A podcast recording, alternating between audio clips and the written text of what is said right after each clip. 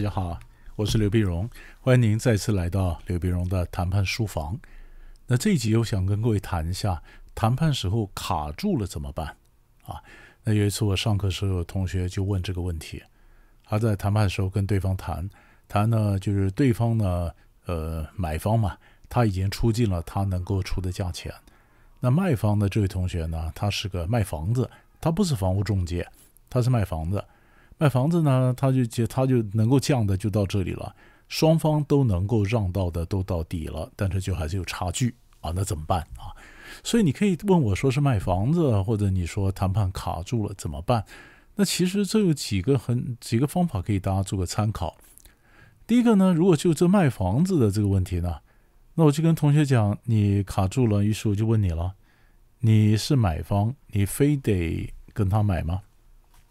你是卖方，你非得卖给他吗？有没有别人呢？好，这个就叫做有没有选项，有没有退路，对不对？哈，呃，那第二个相关的就是你有没有时间，你要不要等？哎，等着等着，说不定有别的退路出现了，是不是？有的人呢，他是没有别人要买或者没有别人要卖，可是他有时间，现阶段没退路，但是有时间，那我就说你就等等看。那有的人他没有时间，可是呢，他有退路，那你就想想看，那你再换别人去谈谈看吧。最怕就是你又想买，又非买不可，你又没时间等，那那那那那真的就单就房子来讲，就是比较没有回旋空间了。那那怎么办呢？那就找回旋空间以外的东西啊。以前美国人讲过一个 case，有个有个人呢，他就租房子，租房子，那这个房东呢就不想租给他啊，也许价钱没谈拢啊，他不想租给他，不跟他这个就后来聊着聊着呢，哎，就发现这个要租房子的人呢，医学院毕业啊，他可能不是医生，可是他在医院做事，然后他在医院的人脉关系非常好。那这个房东呢，嗯，他的爸爸生病，他正想挂号，挂哪个医生老挂不到。啊，这个想租房子人就讲说，好啊，那这个我很熟，我帮你挂，哎，解决了那房东一直非常嗯焦虑的问题。他爸爸想找个好的医生，没有挂到，于是这个这个房东就想啊，哎，我又不是那么要钱，那么缺钱，我让一点，我就租给这位呃这个房客。那这个房客有这么多背后的医疗资源，将来我们家谁要生病啊什么的，他也介绍一下，那不是更好吗？也就是后来房客租到了房子，他用的方法呢，倒不是在租金上面有怎么样的一个回旋，而是他发现，哎，他挂进来或者他提供了别的租金以外的东西。所以我们做个小结，就是你一定要卖它吗？啊，第一个就是如果卡住了，我就问你，你是有没有退路，或者你有没有时间？如果说你没有退路，你有时间，你就等。对吧？或者说你没有时间，可你有退路，你就换个人谈。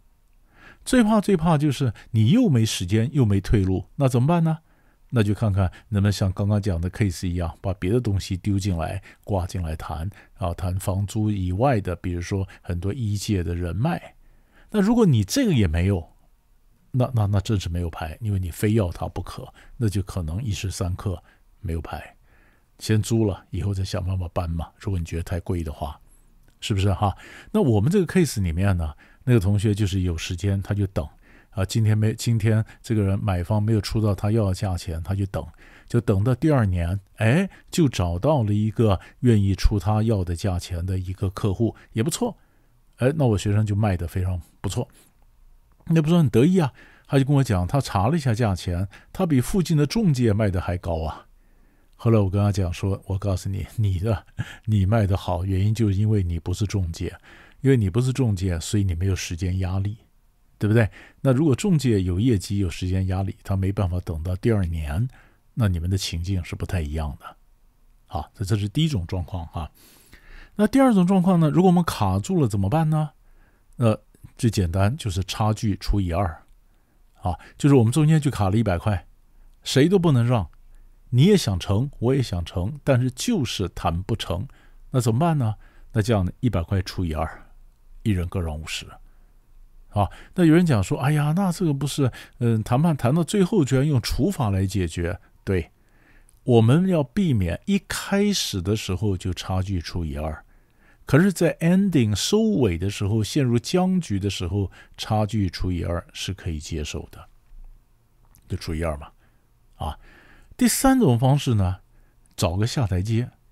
我们说，哎呀，我们家卡住了，那是我们各自回去请示一下老板。老板总是比较聪明嘛。那我请示一下老板，可能后面根本没有老板。可能我就是老板，但是我们找个理由，让我们从谈判桌上下来。我回去请示一下老板，然后或者请示一下董事会，然后看董事会有什么意见。那时候我可以考虑一下，如果再有回旋空间，第二天我们见面的时候就有回旋空间了，是不是？老板有什么意见，董事会什么意见啊？放你一马或什么？所以这个就是我们讲的，装也要装的有个老板。啊，请示老板，或者我们替对方讲，你要不要回去去请示一下你老板？他可能还没想到可以玩这招呢，我替他想到，让他下桌回家请示一下。啊，那么还有一种方法呢，实在不得已卡住的话怎么办呢？